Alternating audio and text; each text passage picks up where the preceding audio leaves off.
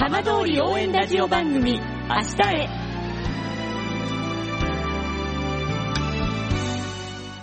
時刻は5時10分になりました。今週も浜通りの情報をお届けする浜通り応援ラジオ番組明日へのスタートです。まずは今週の浜通りニュース。福島県を含む東北南部が梅雨明けしたとみられると発表された14日。いわき市の四倉海水浴場、名古そ海水浴場、薄磯海水浴場で海開きが行われました。早速浜辺に歓声が響きました。この日はサンシャインガイドいわきや地元の高校生たちが海開きを盛り上げようと波打ち際で水しぶきを上げていました。今年の海水浴の期間は来月16日までの予定です。一方、南相馬市鹿島区では国の重要無形民族文化財相馬野馬追の開催が迫り連日出場予定馬の調教が行われています。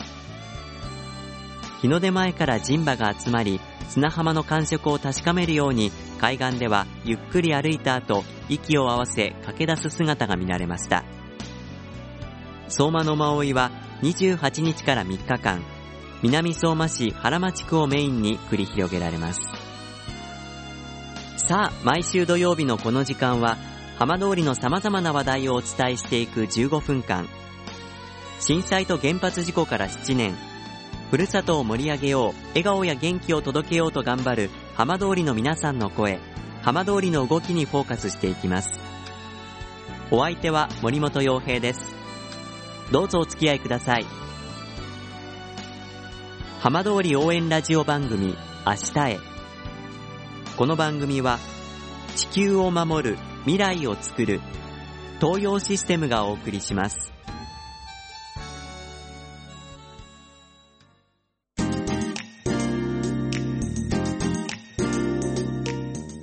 代わっては浜通りの話題やこれから行われるイベントなどを紹介する浜通りピックアップです。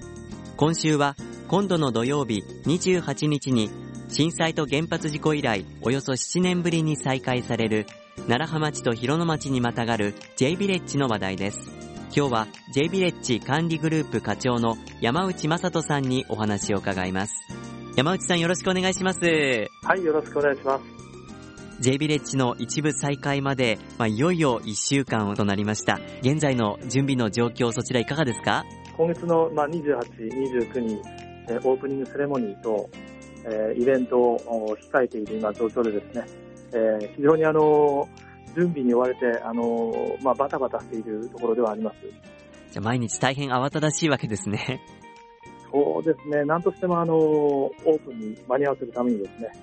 いろいろとあのみんな協力しながら準備を進めているところです J ビレッジ、およそ7年ぶりの再開ということになりますけれども、改めて今回一部再開、どのようなところがこう生まれ変わってくるんでしょうか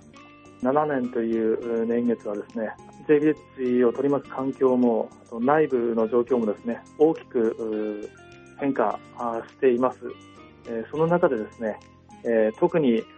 その J ビレッジを取り巻く環境ですね、ここについてはですね、住民の方たちもまだ、あの十分に期間が進んでいる状況じゃない状況であって、でまた原子力事故、えー、震災、これらのですね、え、風評っていうのが完全に払拭されている状況ではない中でのオープンになりますので、まあ、それでもですね、この地域の、え、復旧復興のためにですね、まずは J ビレッジが再始動をして、そして、え、多くの人にですね、え、地元や、えー、県外、また国外からもですね、多くの人に来てもらうことによってですね、そういった風評被害、そういったものを払拭できる原動力になればというふうに思っております。実際に施設も新たにこうリニューアルされたりですとか、新しく整備されるところもあるようですね。そうですね。えまだオープンはまだなんですけども、ええ、あの日本国内初初になります、えー、サッカーのフィールド一面をドームで囲った、え、全天候型サッカー練習場などもですね、えー、大きな目玉の一つになりますし、また、えー、今月からもあの利用ができます、新しく作りましたその新宿泊棟ですね、こちらもですね、あの、非常に太平洋だとかですね、えー、一望できる8階建ての、あの、宿泊施設も新設しますので、こういったところも一つ目玉になると思います。現在のところ予約の状況などはいかがですか？で、あの、8月に関しましてはですね、震災前の同じ時期、8月の、えー、宿泊利用数と比べると、これを大きく大幅に上回っている、えー、状況になっております。非常にあのありがたいことだと思ってます。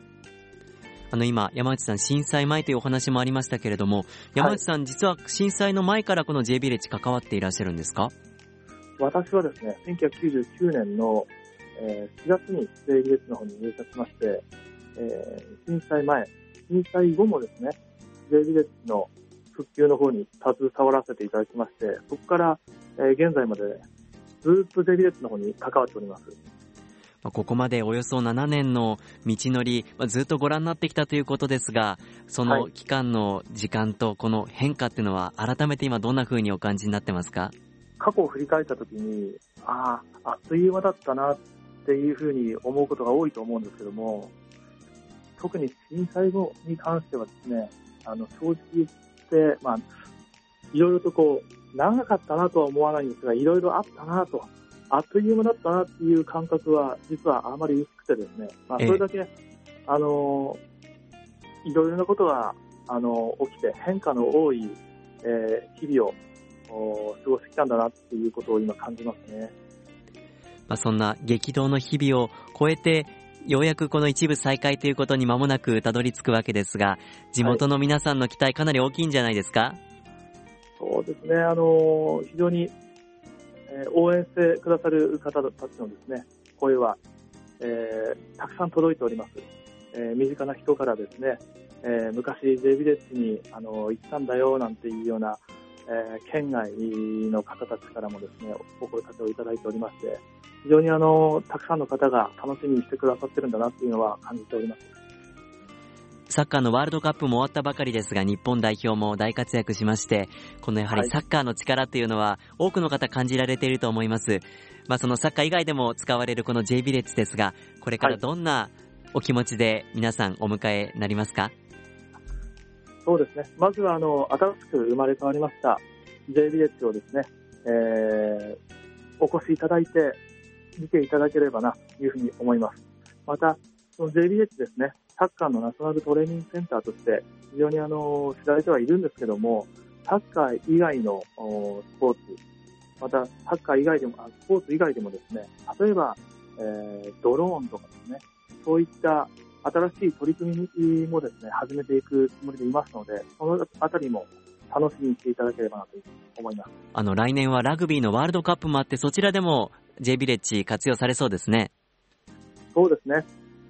比早い段階から J ビレッジでのですね、ラグビーでの利用というのは、お声かけをいただいておりまして、えー、まあそういった公認キャンプ地というふうにことも決まりましたので、ラグビーに関してもですね、お迎え、えー、しっかりとお迎えできるように、スタッフともども準備をしていこうと思っております。これからますますお忙しくなると思いますけれども、ぜひこう J ビレッジがさらにこう注目されていくことをまた楽しみにしております。どうもありがとうございました。どうもありがとうございました。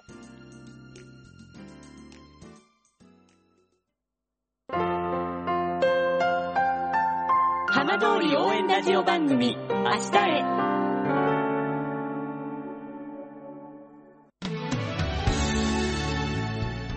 浜通りの情報をたっぷりでお送りしてきました浜通り応援ラジオ番組明日へ